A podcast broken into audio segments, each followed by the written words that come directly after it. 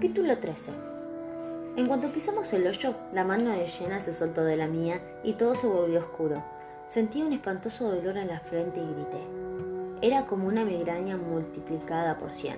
Solo una pequeña parte de mí sentía lo ridículo que era asustarse cada vez que la magia actuaba con mayor fuerza de la esperada. Algo a lo que ya habría debido estar acostumbrada pero no estaba preparada para aquel terrible retorcimiento en el cráneo ni para aquella abrumadora oscuridad. No tuve la sensación de volar, que era lo que había esperado de un viaje mágico. De hecho, fue todo quietud y oscuridad. Hasta que de pronto me encontré en el exterior, de rodillas, tratando de tomar aire con mucho esfuerzo. Alguien me dio una palmada en la espalda. Era Daisy. La primera vez es la peor, dijo con dulzura. Sí, en su primer viaje. Daisy me vomitó en los zapatos, dijo Nick, riéndose, lo que le valió un golpe de Daisy. Eso fue porque me llevaste muy lejos, bruto. España. Una estupidez. Cualquier viaje de más de 500 kilómetros es terrible para una primera vez. Jenna estaba a mi lado. Se tambaleaba y estaba más pálida de lo normal, lo cual ya es mucho decir. Oye, esa magia sí que es intensa. No tenía ni idea, dijo. Intentaba bromear, pero estaba casi sin aliento. Me hubiera gustado preguntarle si se encontraba bien, pero me resultaba imposible articular ni una palabra. Así que me limité a sonreír. Como también eso dolía, me eché sobre una pared a esperar que el dolor se diera un poco. Cuando empecé a sentirme mejor, eché un vistazo alrededor Estábamos en un callejón rodeado de edificios de ladrillo rojo muy, sosos. En el cielo, las nubes reflejaban el color naranja de los semáforos. El aire olía raro, a humo de tubos de escape, piedra vieja y agua. Cuando por fin pude articular palabra, le pregunté a Daisy, ¿qué era eso? ¿Un portal o algo así? Sacó otro cigarrillo de su cartera. Algo por el estilo, aunque los portales sirven para ir de un punto específico a otro y los itineris sirven para ir a todas partes. Tienes que crear la entrada y decir a dónde quieres ir. Por eso Nick entró primero. Él le dijo que íbamos a Shayleys. Pero si solo funciona en una dirección, ¿cómo volveremos? A una calle de esquí hay otro camino abierto, contestó Daisy, señalando su izquierda. Espera, Dice que podríamos usar el itineris para ir a cualquier sitio que quisiéramos, preguntó Jenna. A cualquier sitio, contestó Nick. Pero como dice Daisy, cuanto más lejos vayas, más duro es. Si quisieras ir a Madagascar, el viaje probablemente te mataría. Jenna tembló. No me gustaría pasar ahí dentro ni un segundo más. Los itineris y los vampiros no se llevan particularmente bien, contestó Nick. Habrías podido decírnoslo antes de llevarnos de paseo, estúpido, pensé irritada. De repente, lamenté que Cal no estuviera allí conmigo, y no solo porque hubiera podido curarme el dolor de cabeza en dos segundos. Solo las brujas muy poderosas pueden crear un itineris, continuó Daisy, mientras yo trataba de evitar que me estallara la cabeza. Abrió su mechero y su cara se iluminó bajo la llama. O los demonios. ¿Y quién creó el Thorn? El de Thorn. Preguntó Jenna. No lo sabemos, pero funciona tan bien que yo diría que lo hizo un demonio, dijo Nick. Se me ocurrió que Alice había tenido algo que ver con eso. Daisy habló antes de que yo pudiera hacer más preguntas. Claro, es una conversación sumamente fascinante, pero no tenemos mucho tiempo y prefiero pasar el rato en Jelleys que en un callejón. ¿Podemos marcharnos ya, por favor? Hice lo posible por no quedarme mirando la boca abierta. ¿Dónde había quedado la niñita sumisa y delicada del desayuno? Fuimos hasta la parte delantera del edificio. Desde afuera parecía una discoteca de mala muerte. Sobre la puerta de entrada había un pequeño toldo que decía Jellies, en cursiva. En la puerta los clientes habían escrito sus iniciales y varios insultos. Busqué con la mirada a un hombre de seguridad monstruoso y aterrador, pero no encontré nada parecido. Tampoco había ninguno de esos paneles que se deslizan para que digas a través de ellos una contraseña. Entonces me di cuenta de que la puerta temblaba un poco. Al ver que miraba a la puerta, Daisy sonrió y dijo, está hechizada. Solo los Prodigium la podemos encontrar. Los humanos ven a un vagabundo apestoso y borracho apoyado contra una pared. Vaya, eso era adorable, pero tenía razón. Si me inclinaba un poco a la derecha veía una silueta borrosa desplomada sobre el sitio donde estaba la puerta. Daisy se puso delante de mí y la puerta volvió a ser una puerta. Golpeó y se abrió inmediatamente. Se me vinieron encima el olor a humo y las oleadas de música tecno. Del interior llegaban luces azules que vibraban rítmicamente. Solo una vez había ido antes a una disco. Había sido durante el noveno año. En ese entonces mamá y yo vivíamos en Chicago y yo me había decidido a dar rienda suelta a mi lado más rebelde. Fui a una especie de aspestoso agujero negro como una chica llamada Cindy Lewis, que usaba demasiado delineador y fumaba cigarrillos mentolados. No tenía muy buenos recuerdos de esa noche. La música estaba tan alta que creía que me causaría un daño permanente en los oídos. Tan alta que creía que me causaría un daño permanente en los oídos. Y un tipo que olía a criadero me tomó de la pierna y trató de lamerme la cara. De modo que no, definitivamente las discos no eran mis sitios preferidos en el mundo. Pero Shayleys, Shayleys no tenía nada que ver con aquel agujero lleno de humo de Chicago. Está bien, había humo y la música estaba muy pero muy alta. Pero aparte de eso, los dos sitios eran absolutamente distintos. Para empezar, el interior de Shirley's era enorme, mucho más de lo que parecía desde afuera. Tenía dos pisos. En la planta baja había una pista de baile de negro lustroso, repleta de cuerpos cuya magia me ardía en la piel. Muchos de los Prodigium tenían mi edad, pero también los había más mayores. De hecho, en una esquina había un viejo con una barba enorme que habría podido ser amigo de la auténtica Mary Shelley. También había un hombre lobo bailando con una bruja. La tomaba de la, la tomaba de la cintura y le clavaba sus garras en el vestido. Muchas hadas flotaban sobre la multitud, moviendo las alas al compás de la música. Sus cabellos blancos y brillantes reflejaban las luces de colores. En medio de la pista, un tipo con chaqueta púrpura bailaba rodeado de brujas. Me resultó conocido y cuando se dio vuelta descubrí que era Lord Byron. Sí, Lord Byron. Había sido nuestro profesor de inglés en el KT hasta que empezaron las ataques. Luego, como era un vampiro, empezaron a sospechar de él.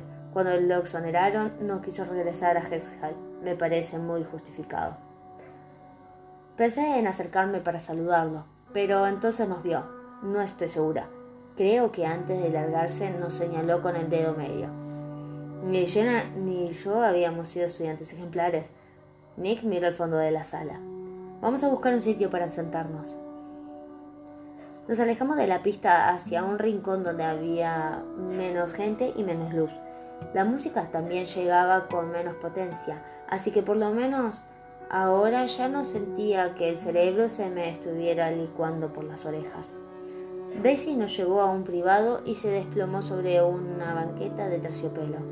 Nick se sentó junto a ella, de modo que Jenna y yo nos tuvimos que apretujar en el asiento que quedaba frente a ellos. Daisy sacó otro cigarrillo y nos ofreció el paquete. Nick tomó uno, pero yo me negué. Gracias, pero no fumo. Como quieras, dijo Nick. Se acercó a nuestra mesa una mujer alta de cabello castaño. Llevaba un vestido púrpura tan corto que parecía una remera, larga. Había sido bonita, de no ser porque parecía que acabara de beberse un cartón entero de leche agria. Vaya ustedes dos aquí otra vez dijo. Daisy puso los ojos en blanco, pero Nick la miró impasible. Oh, linda, cariño. Ya temía que nos atendiera otra camarera. Estaba, echaba de menos esa sonrisa dulce. Linda cruzó los brazos delante del pecho. Vete al infierno, fenómeno. Nick sonrió. Por un instante se pareció tanto a Archer que tuve que apretar los dientes. Tal vez vaya contigo, dijo Nick levantando las cejas. Daisy le tocó las costillas con el codo. Linda se lo quedó mirando hasta que Nigrito agitó las manos. Una tregua, hagamos una tregua, dijo. Daisy y yo pediremos lo de siempre. Me pregunté qué sería lo de siempre. ¿Jugo de maldad? ¿Alguna bebida energética para demonios?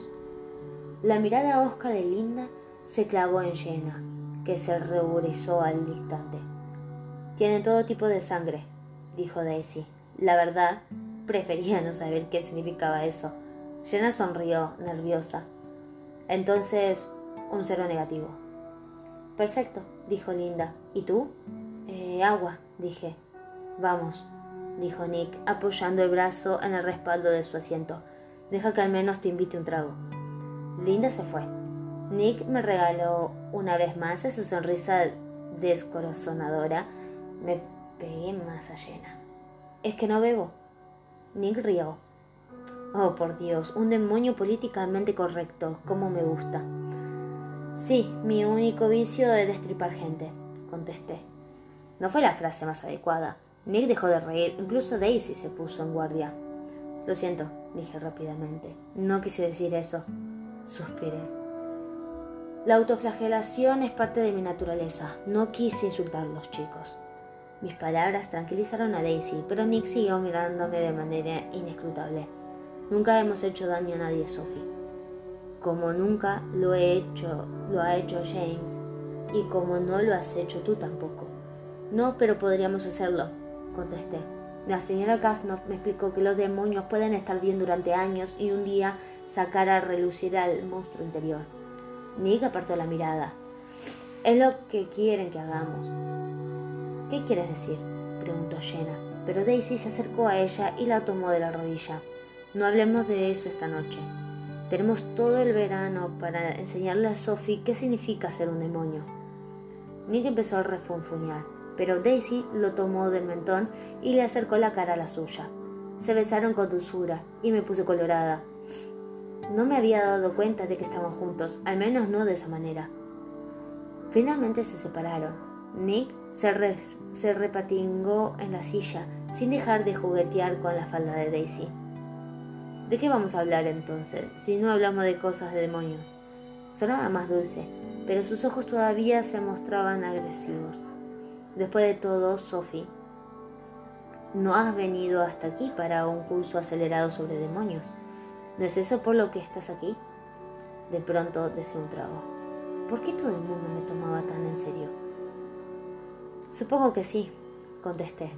Linda volvió a nuestra mesa. Apoyó el vaso de llena con tanta vehemencia que parte de su contenido se derramó por el borde. Pensé que sucedería lo mismo con los tragos de Nick y Daisy, pero Nick los tomó de sus manos antes de darle tiempo a dejarlos sobre la mesa. Cuando sus manos se tocaron, Linda hizo una mueca de desagrado. Supongo que yo me habría podido sentir ofendida al ver cómo trataban a mi hermano demonio y todo eso, pero lo cierto es que no podía culparla. Había algo en Nick y Daisy que me erizaba la piel. Me imagino que un prodigio normal tenía que encontrarlos aterradores especialmente al echar un vistazo a sus bebidas, un líquido negro y viscoso que parecía petróleo. Eh, ¿Qué es esto? pregunté, mientras Linda me tiraba una botella de agua a temperatura ambiente y se alargaba a toda velocidad. Nick arqueó las cejas y levantó su vaso como si estuviera a punto de proponer un brindis. ¿A qué empieza tu aprendizaje? Esto, Sophie, es el elixir de Cassandra, una pócima que es especialidad de Jalais. Una pócima, con ojos de tritón y cosas así. Abrimos botella de agua. Riendo, Nick metió un dedo en su vaso y se lo chupó. No, no tiene ojos de tritón. Tiene agua del mar Egeo. Dos medidas de brandy y de 100 años. Y mucha magia. Ah, y una cucharadita de sangre de. Tomó un trago de agua para no vomitar del asco. ¿Y qué efecto tiene? preguntó Jenna, haciendo girar su vaso de sangre entre los dedos.